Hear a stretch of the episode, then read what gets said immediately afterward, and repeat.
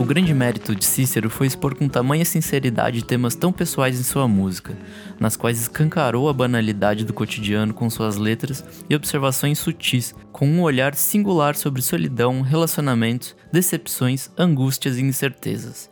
Foi assim que abri minha resenha do Canções de Apartamento lá no Monkey Bus, há 10 anos. Essa foi a estreia do cantor e compositor carioca Cícero Lins, que completou há pouco uma década de existência e desde seu lançamento tem emocionado muita, muita gente. São 10 músicas criadas e gravadas no tal apartamento que dá nome a registro, mas desde que chegou à internet ganhou o mundo rapidamente, deixando para trás essas paredes no qual foi composto e gravado. Estou aqui hoje com André Felipe de Medeiros, do Monkey Buzz, Música Pavê, Pós-Jovem e tantos outros projetos, para falar desse discão. E eu quero começar perguntando para você, André, como que esse disco chegou até você? Nossa, sabe que é, é um lugar comum falar que eu lembro quando eu vi pela primeira vez, né? Mas a minha história com Canções de Apartamento, de fato, foi muito marcante pela primeira vez que eu ouvi o disco, porque chegou até mim por um amigo a indicação do clipe de Tempo de Pipa, na verdade como material pro site, assim. Ele falou, cara, publica esse clipe aqui que ele é bem legal. E aí eu vi e eu fiquei muito maravilhado. E aí logo, foi logo no lançamento, assim, dias depois de ter saído o clipe. E aí eu logo fui atrás do disco e ele combinou muito bem com muito do que eu tava vivendo naquela época. Então, a sensação de ouvir o disco pela primeira vez foi uma sensação muito forte de conexão imediata com aquelas faixas. E eu vou dizer assim que a força que aquela obra tem, enquanto obra mesmo, né, as músicas têm enquanto significado, até hoje ressoam comigo. Dez anos depois, Sim. minha vida tá em outro lugar, eu sou praticamente outra pessoa, né? Se você pensar o quanto, o quanto a gente muda ao longo de 10 anos, mas ele fala comigo hoje de um novo jeito, ao mesmo tempo que sempre que eu escuto, eu consigo fazer uma viagemzinha no tempo, sabe? E lembrar o que, que aquelas faixas quiseram dizer para mim naquela época também. Comigo foi, foi semelhante, assim. Acho que também fui apresentado pelo Tempos de Pipa, pelo clipe, que era mais bonitinho, era um negócio no trem, assim. Mega. Bondinho, mega é. carioca, assim, tipo, super Cícero. E aí eu cheguei no álbum e refletia muito do que eu tava vivendo e também foi uma época muito. Na minha vida fez, tipo. Eu tava mudando para São Paulo e tal, tava vivendo umas coisas muito, tipo, meio complicadas na época e tal. E aí chega esse disco, assim, que que de, de alguma forma conseguia traduzir assim esse esse uhum. sentimento para mim. Grande parte do, dos textos que eu fiz na época sobre o disco e sobre enfim as coisas que eu lia muito falava sobre solidão assim. Acho que Exatamente. esse disco reflete muito isso e nessa época era uma coisa que eu tava sentindo né? Tipo com todo o rolê da mudança e não sei o que então tipo se sentir isolado no meio de muita gente cantando sobre a mesma coisa então, uhum. tipo, isso, isso é um fato interessante que a gente pode até tocar mais, mais pra frente, assim. Mas esse sentimento de solidão, para mim, foi o que mais. que mais ressoou na época. E que hoje em dia ainda faz sentido esse sentimento de solidão, mas de um jeito totalmente diferente, assim, tipo.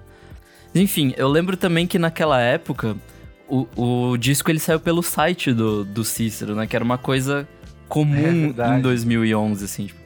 Ele lançou de graça e espalhou pra caralho, assim. É, e era uma coisa comum na época que hoje em dia acho que não tem tanto mais, assim, tipo.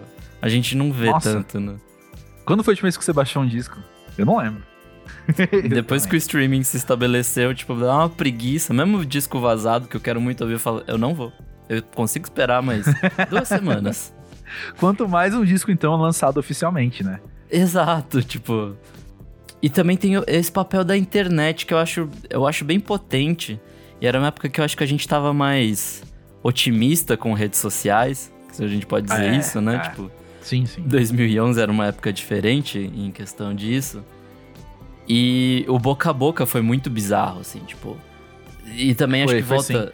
nessa coisa da, da solidão compartilhada de todo mundo. Então todo mundo falou, tipo, nossa, ouve isso aqui porque é muito bom e não sei o quê. Como é que foi sua, sua experiência com, com, com essa parte da disseminação? Da... É, eu humildemente me coloco aqui no papel de disseminador, né? Sim. Porque justamente chegou para mim como sugestão de pauta, por mais que seja através de um amigo, foi uma sugestão de pauta. Ele não mandou para eu ouvir apenas. Ele, eu lembro que ele me encaminhou falando: Isso aqui tem a cara do música pra ver, sabe? Eu já fui com essa mentalidade. Só que aí eu incorporei para mim enquanto pessoa e atazanei meus amigos por muito tempo para eles ouvirem. Para além do público do site, né? Eu atazanei meus amigos mesmo, falando: ouve isso aqui, ouve isso aqui. Seja uma música específica ou seja o disco como um todo, né? E eu lembro também na, na época, né, o, o Pavê fez uma, uma entrevista super legal com ele, assim, foi tipo super completa e tal. E como que você vê a repercussão dessa, dessa entrevista ainda hoje, assim? Porque eu não sei, para mim, foi um dos primeiros contatos que eu tive com o Cícero como, como um artista completo, assim, foi a primeira vez que eu li, de fato, uhum. ele falando, né? Então, para mim, foi um primeiro contato muito legal, assim, de saber que ele não era só aquele o cara lá que tava fazendo as músicas, mas era uma pessoa legal, sabe? Nossa, Nick, agora eu acho que dá para unir. Nossa, eu tô pensando muita coisa ao mesmo tempo. Agora que você me perguntou isso desse jeito, eu tô unindo com o que você acabou de falar das redes sociais, da gente ser mais otimista naquela época também. Uhum. Porque tá me vindo à memória agora, eu tinha esquecido disso completamente, que a força que esse disco teve ali no lançamento e nesse boca a boca que você falou foi muito maior do que a exposição do próprio Cícero. Então, ele virou. Faz sentido. Brevemente, ele virou uma figura um pouquinho mitológica, sabe? Tipo, quem é esse cara? Sim. Ele não era um cara que tava. Uh, sei lá. Usando as redes sociais de um jeito que se convencionou a usar as redes sociais pouco tempo depois e qualquer artista começa a divulgação por ali, por exemplo, sabe? E ao mesmo tempo ele não era um cara que tava com um baita projeto de assessoria de imprensa por trás, colocando ele na capa do jornal. Então, rolava esse, mas espera aí, quem é esse cara? E aí eu acho que eu, no, no, papel de comunicador, eu fui uma das pessoas que fez essa pergunta querendo respondê-la, né? Então fui atrás dele. Eu fui do primeiro show dele em São Paulo, no fim de semana. Que eu acho que você foi no segundo, não foi, Nick? Foi, Sim. O primeiro show foi na quinta e o segundo show foi no domingo. E você foi nesse do domingo, que era em frente à sua casa na Exato. época. Exato. É. eu lembro desse, desse detalhe. Mas eu lembro que esse primeiro show do Cícero, ele, para quem tava lá, ou seja, para nós, 10 pessoas que estávamos lá naquele lugar, que eu não lembro o nome, provavelmente não existe mais, porque eu nunca mais ouvi falar. Era um lugar. Era na Barra Funda, aqui em São Paulo perto ali do memorial, perto ali da, da estação. Só que era uma escada que você subia e era tipo um sebo com bar, café. Mas tudo isso era meio precário. Não era um sebo tão sebo assim. Não era um bar tão bar assim, sabe? Era... Parece foto. Isso tem muito cara de primeiro grande. show em São Paulo mesmo, de qualquer artista. Assim, exato, assim. exato. E aí tinha uma banda que eu esqueci o nome agora. A banda era legal, mas eu esqueci o nome agora, que abriu para ele. Então o público do show era basicamente eu, um amigo que foi comigo. Grande beijo pro Caio, inclusive. Mais umas 8, 10 pessoas, e aí a banda e suas namoradas. Sabe? Aquela banda de Sim. abertura e suas namoradas. Era basicamente a gente ali, num espaço super pequeno. Tudo isso para dizer que foi nesse fim de semana que, nesse, meio tempo que eu entrevistei ele também, como você falou, dessa, dessa matéria do Música Pra Ver, mas que tudo era meio mitológico, assim, sabe? Então, quem é esse cara que tava fazendo shows nos lugares assim em São Paulo? Um cara do Rio vindo para São Paulo para fazer show nos lugares assim também. E então, essa matéria que você falou, essa entrevista, poder sentar com ele, conversar com ele, eu lembro que respondeu muitas perguntas para mim, sabe? Do, num ponto de vista muito observacional também, sabe? Tipo, olha o jeito que ele fala, olha as palavras que ele usa, e unir isso à música e poder então comunicar isso, né? E dizer que o Cícero. Ele chega muito automaticamente nesse lugar. A minha análise é essa, né? Todo mundo, obviamente, fica muito à vontade para discordar, mas eu, eu penso que ele com uma naturalidade, com a música dele, ele chega muito bem num lugar de que a gente coloca esses grandes artistas, assim, sabe? Um plano meio, meio mitológico, ao mesmo tempo que ele é muito o cara pé no chão. Que quem frequenta a cena independente conhece bem aquela figura, sabe? Que Sim. tá de fato no bar conversando depois do show, assim. E talvez quem ouviu isso, né? Acostumado a frequentar essa cena vai achar isso meio óbvio, mas essa cena não era o que é hoje naquela época também, né? Não, não era, era, era uma coisa completamente diferente. Era bem mato, assim, tipo, de fato. Exato, exato. Esse papel da internet a gente ainda tava descobrindo, tipo. Apesar dela já estar tá estabelecida há algum tempo, também nesse quesito uhum. de, de alavancar músicos e tal, ainda é. era, era muito insípido, assim, tipo, era muito outro terreno, assim. Hoje em dia, as coisas já têm um caminho estabelecido. Ali acho que a gente estava é. encontrando, e os artistas também estavam navegando tudo isso, né? Pois é, Nick, mas só voltando ao que você perguntou, né, da repercussão da matéria, eu, eu lembro que naquela época aquela matéria foi muito bem vista, assim, é, em nível de em números de acesso no site, né? Muita gente, inclusive Música Pra Ver tinha só um ano de existência Sim. naquela época, né? Então, muita gente conheceu Música Pra Ver também vindo por essa matéria. Só que, dez anos depois, eu acho que a maior repercussão daquela matéria foi a foto que eu fiz dele pra capa daquela Puta, matéria. Sim, saiu em todo que lugar. Virou, que virou, de maneira não oficial, uma foto entre aspas, oficial do Cícero, assim. A foto que o Cícero tá na Paulista com um copinho de café na mão fazendo uma careta. É aquela foto, é, eu já vi ela virar cartaz de show, flyer Meu de Deus. festa. É, então assim, é, eu acho que a maior repercussão daquela matéria, no fim das contas, foi a foto. Acho que outra coisa que vale, vale ressaltar também é que na época ele já não era, tipo, moleque, né? Ele tinha, tipo, 25, se eu não me engano, quando lançou o primeiro. Então acho que essa parte. E ele já teve outras bandas e 26, tal. 26, é. Então essa coisa da ingenuidade, do. Ai, minha música, meu, tipo, meu pináculo aqui, minha criação. Eu acho que ele não tinha muito nessa época, assim. Até o que ele fala na entrevista, assim, de. Ah, não quero capitalizar, não quero ficar rico, não sei o quê. Eu quero fazer minha música e tal. Eu acho que isso foi uma, foi uma parte interessante do papo. Não sei se hoje em dia ele tá assim, acho que dinheiro e segurança pra gente que, né, pós-jovem é, uhum. faz bem. Mas eu, eu achei interessante na época ler isso. E, e, acho que de fato era uma coisa que não tinha muito, principalmente na época, assim. Acho que muita gente ali da nossa ceninha, né, queria estourar, não a qualquer custo, mas queria, tipo, estar tá nesse mundo mais pop. Ele sempre deu um passo atrás nisso, assim. Acho que ele, uhum. até propositalmente, nos próximos discos, ele vai para uma coisa que não é pop, assim, tipo. E ele poderia Sim. facilmente ter ido.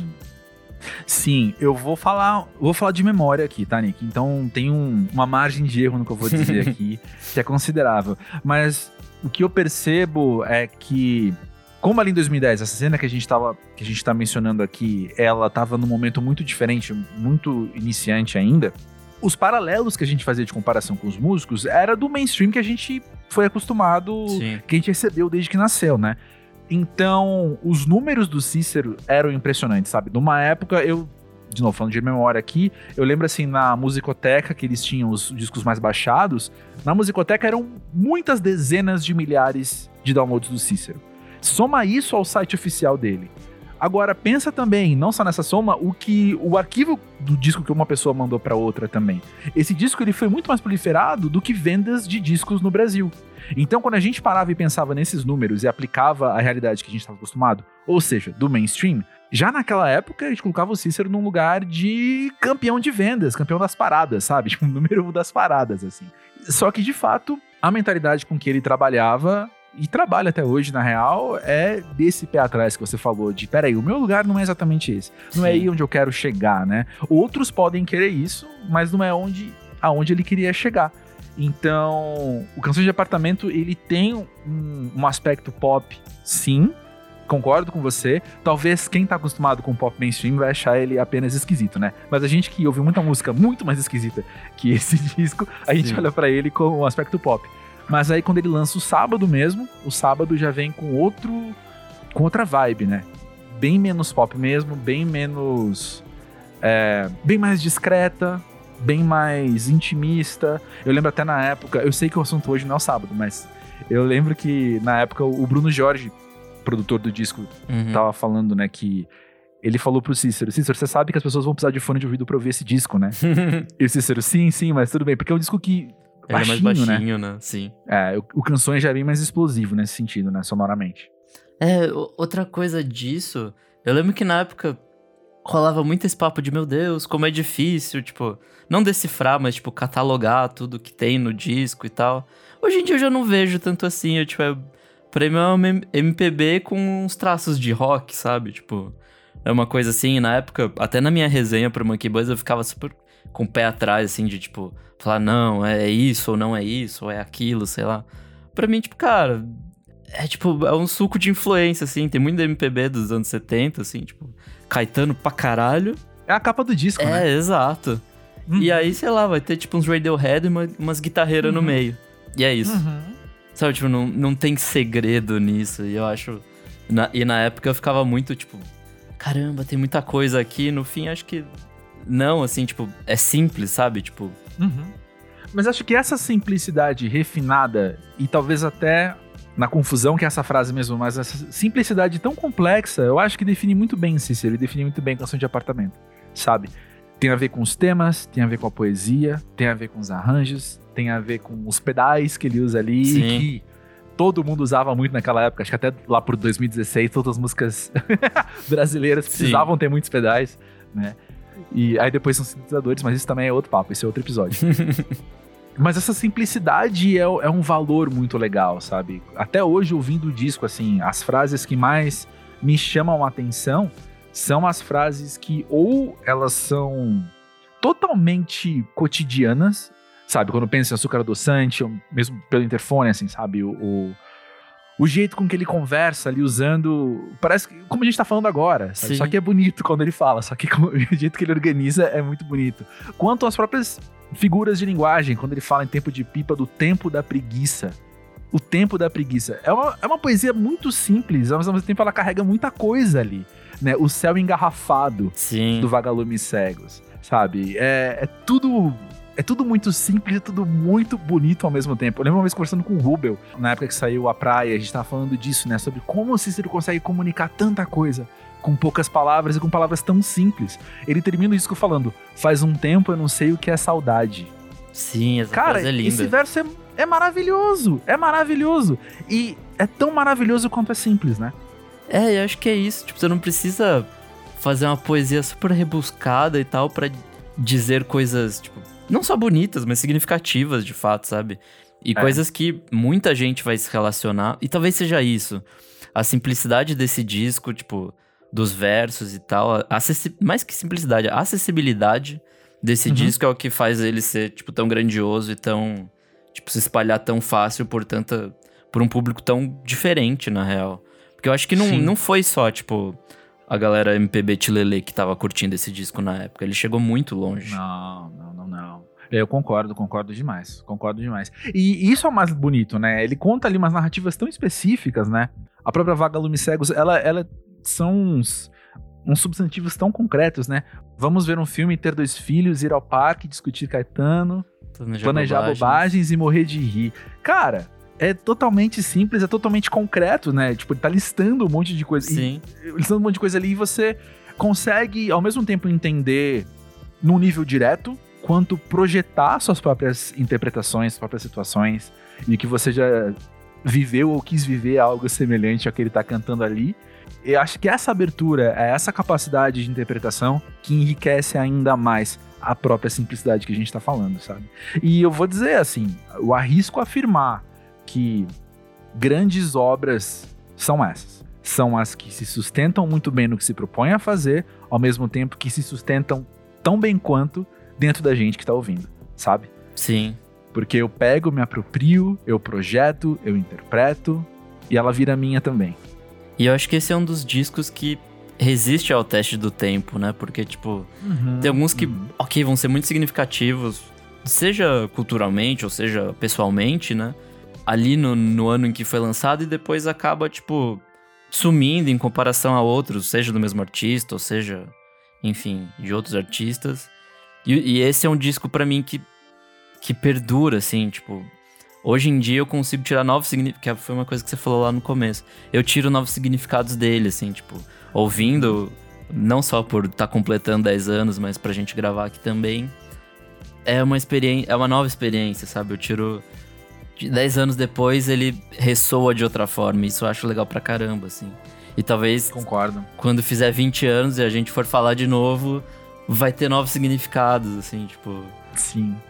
Sim. E vou dizer mais, né? Ele tá fazendo 10 anos numa época em que muitos estamos vivendo as nossas canções de apartamento, sabe? No sentido de que Sim. nós estamos fechados entre quatro paredes, que foi o caso em que ele produziu esse disco. Ele não estava em quarentena, ele estava saindo para trabalhar, podia pra sair. tocar, ele é, ele era, ele era produtor de festas lá no, lá no Rio nessa época, então ele estava produzindo as coisas dele e tal. Mas é um disco de quando ele foi morar sozinho num apartamento pequeno e isso define a solidão também que você falou Nick, lá no começo, sabe? Ele tem esse caráter muito intimista. Ele tem esse caráter de mesmo quando ele é explosivo, ele é Ele uma explode explosão pra dentro, né? Tipo, Exato. É uma coisa, é uma coisa muito, muito íntima mesmo, né? E é o que a gente tem vivido nesse tempo, nesse um ano e sei lá quanto, sabe? De de estar entre quatro paredes e a pessoa com quem eu mais convivo sou eu. E quando eu convivo muito comigo mesmo, quando eu dialogo muito comigo mesmo, qual que é o assunto? É as relações com os outros também, sabe? É quando eu reimagino, eu ressignifico, eu até revivo diálogos inteiros, às vezes, que eu já tive com outra pessoa, né? E esse disco é sobre isso. De novo, Açúcar Adoçante, cara, é a música de. É uma música maravilhosa de fim de relacionamento, que é um diálogo mesmo, né? sim. Oferecendo um café pra pessoa. É. é, o que se liga à simplicidade cotidiana que a gente tinha já comentado também, né? Mas é isso, assim. Então é. Eu tô tanto tempo comigo mesmo que eu vou revivendo o que eu já vivi com outras pessoas. E é exatamente o que eu tô vivendo há um ano e pouco, por exemplo. Porque é isso, né? Você sozinho, independente de você ter um espelho ou não na tua frente, você tá dialogando com as suas lembranças, com suas projeções, com as suas cicatrizes. Você vai se vendo bastante, né? E eu arrisco afirmar também, até porque eu acho que o Cícero já me falou isso, né? Mas é um disco muito Cícero, é um disco muito Sim. no qual ele tá se mostrando ali, né? Tá colocando quem ele é e como ele se enxerga naquele momento ali pra gente.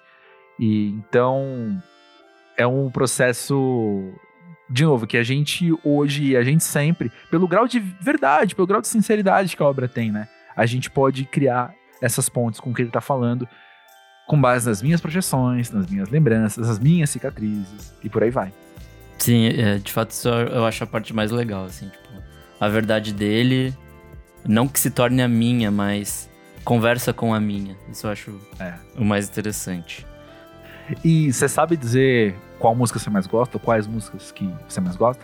Cara, é, é meio complicado, até porque, principalmente a época que veio pra mim, era uma época que eu tava muito o, o cara das bad vibes, então acho que eu vou gostar das Ah. mais tristes, assim, tipo, ensaio sobre ela, do daquela parte do não se esqueça de esquecer alguma coisa aqui em casa e vir buscar do nada.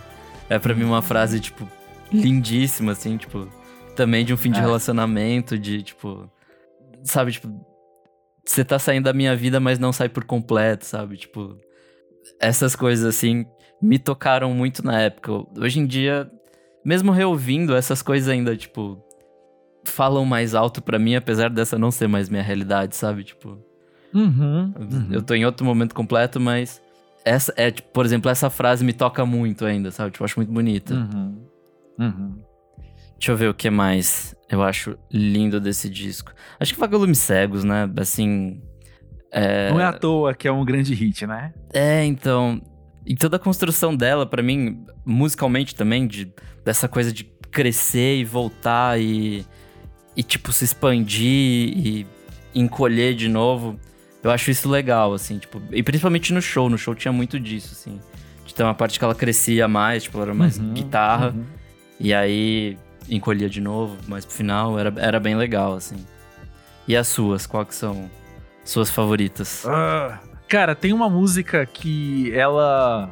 Eu não vejo ela ser tão, tão citada quanto deveria, quanto merece, Qual? que é pelo interfone. Puta, nossa, essa é linda. Essa é. Eu acho. É, essa música eu acho de um. Voltando a tudo, vou ficar me repetindo porque o argumento acho que é um só hoje, tá? A simplicidade é maravilhosa. É.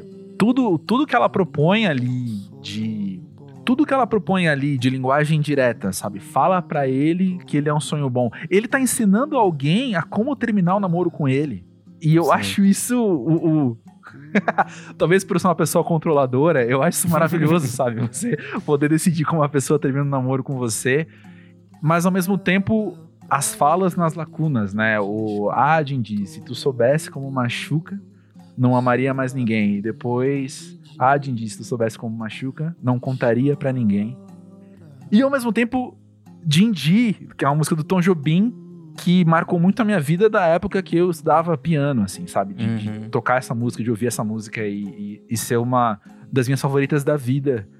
Querendo ou não, essa música me acompanha muito, né? Então, voltar a isso, pe- pensar também, 10 anos depois, hoje eu ouvi Dindi de novo, e enxergar o Cícero nessa música hoje também é um processo muito interessante, sabe?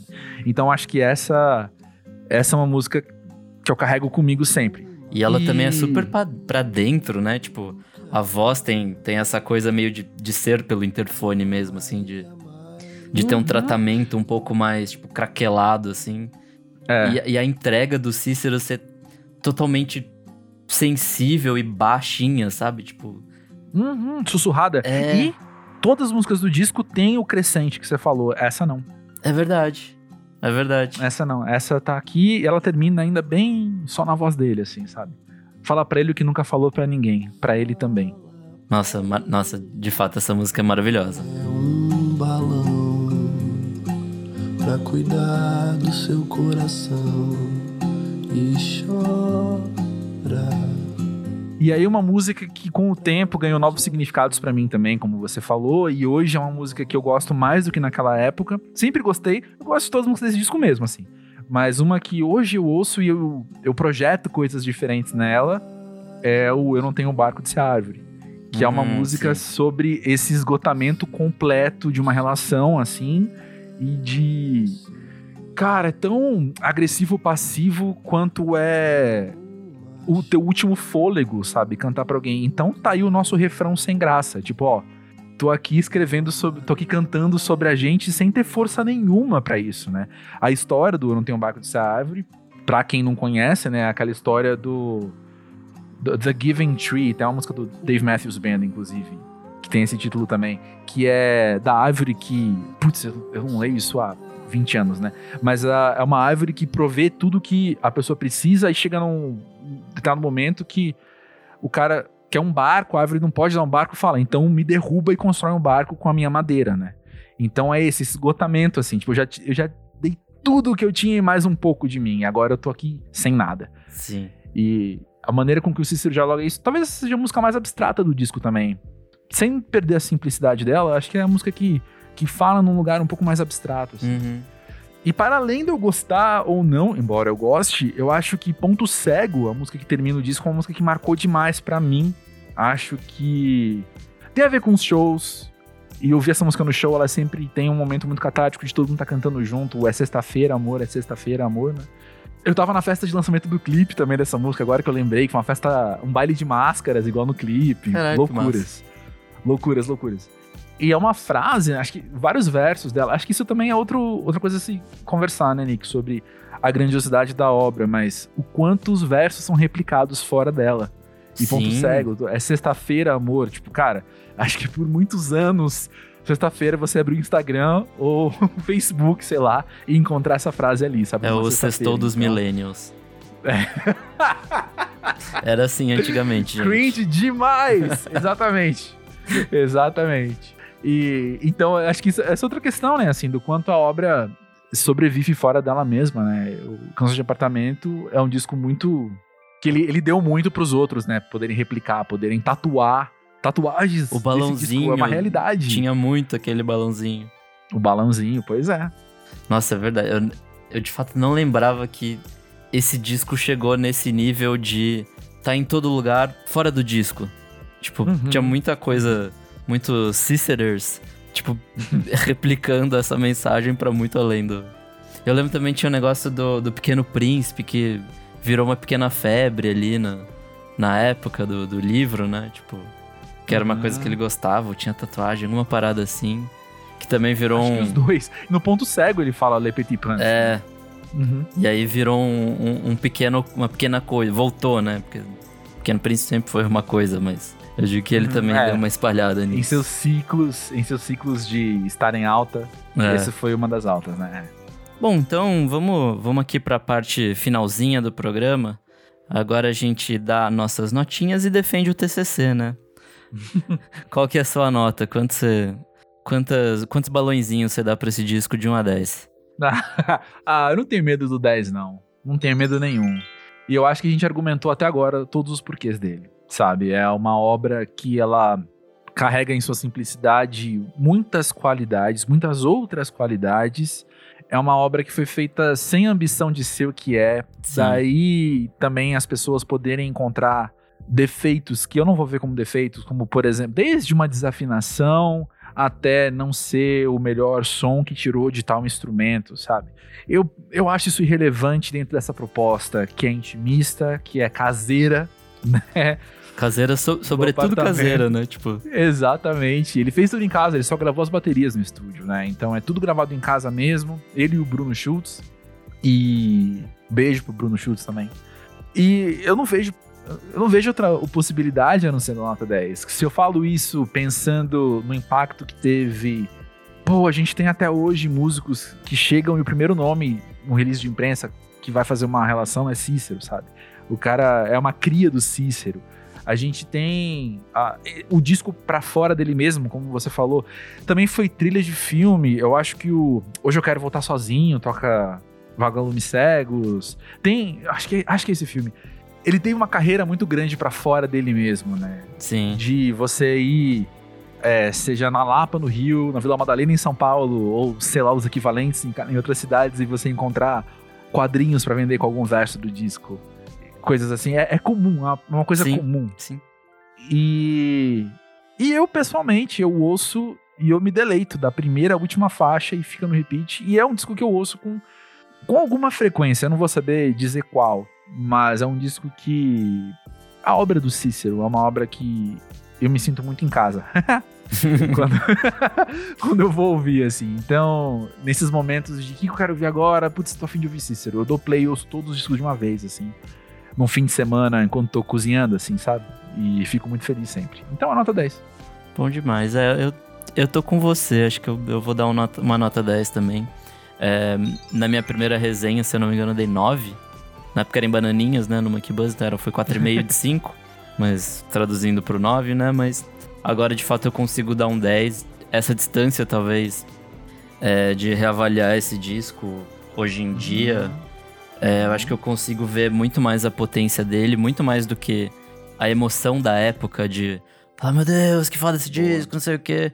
Hoje em dia, até com uma idade, né, 10 anos depois, é, uma idade maior, eu acho que eu consigo reavaliar ele por outros méritos que não só aqueles da época e tal. É, eu acho que eu consumi muito mais música também desde então, então essa bagagem faz diferença na hora de reavaliar. Total, total. E continua sendo um disco maravilhoso, assim, tipo. É um disco que eu não mudaria nada, não tenho nada, tipo, não pulo nenhuma faixa. A sequência dele, ele corre muito bem. Ele, sim. ele flui, assim, sabe? Tipo, uma, uma faixa puxa a outra de um jeito muito orgânico. E tem todas essas questões que a gente já falou de dinâmica das músicas. Tem algumas que são muito explosivas, tem outras que elas são mais baixas, são mais. é, mais intimistas mesmo. Então acho que ela, cria um, um mix muito interessante ali. É um disco, sei lá, tem 30 e poucos, nem 40 minutos, eu acho. Então ele, ele, é, ele é condensado também, né? Ele tem muita coisa, ele- a carga emocional muito grande muito pouco tempo. Então acho que em nenhum momento ele te perde, assim. A todo momento você tá ali falando, meu Deus, me dá mais, sabe? Tipo, quero mais disso. Perfeito. e é isso, perfeito. assim, tipo, esse disco é maravilhoso, nota 10. Eu posso terminar com uma fofoca do bem? Fofoca, do Indie, edificante? vamos lá. É, do índio. Ah, tenho de, de fontes muito seguras, tá? Isso. Mas assim, só anos depois que eu fiquei sabendo que a versão, entre aspas, versão original do disco não tinha tempo de pipa. Meu Deus. Talvez Foi a a história última seria entrar. diferente se não tivesse saído Exatamente. esse clipe. a- as coisas poderiam ser totalmente Exatamente. diferentes. Total, total. Achei isso muito interessante mesmo. Mas foi a última, até onde eu sei, de novo, fontes muito confiantes. Que me falaram isso, né? Que confiantes e confiáveis falaram que Tempo de Pipa não era a ideia inicial. Não, não só começar o disco com ela, começava com Vagalumes Cegos. Era ela não tá no disco. E aí ela foi incluída por último. Meu Deus. E eu vou dizer que foi uma boa escolha. Boa ideia. O Clássicos VFSM é um projeto paralelo do podcast Vamos Falar Sobre Música. Para ter acesso a esse e outros programas exclusivos lançados com antecedência, apoie a gente em padrim.com.br barra podcast VFSM e tem acesso ao nosso grupo fechado de assinantes lá no Telegram. Eu sou o Nick Silva e você me encontra no arroba Nick Silva no Twitter ou Nick Silva no Instagram. E eu sou André Felipe de Medeiros, você me encontra no arroba André Felipe Z, tanto no Twitter quanto no Instagram. E lá, bom, no meu perfil tá linkado Pós-Jovem, tá linkado Música Pra Ver, Monkey Buzz e outros projetos que eu tô envolvido. Então, eu não sou muito legal não, mas você entrar no meu perfil, você vai ver os projetos legais que você pode seguir. Mentira, ele é legal sim e a gente gravou por um tempão o Pós-Jovem, vocês já sabem disso. Então, assim, só, só vai que é sucesso. Estou aqui matando saudades, inclusive. Bom, então é isso. Até mais. Valeu demais, André. Valeu você, Nick. Valeu demais.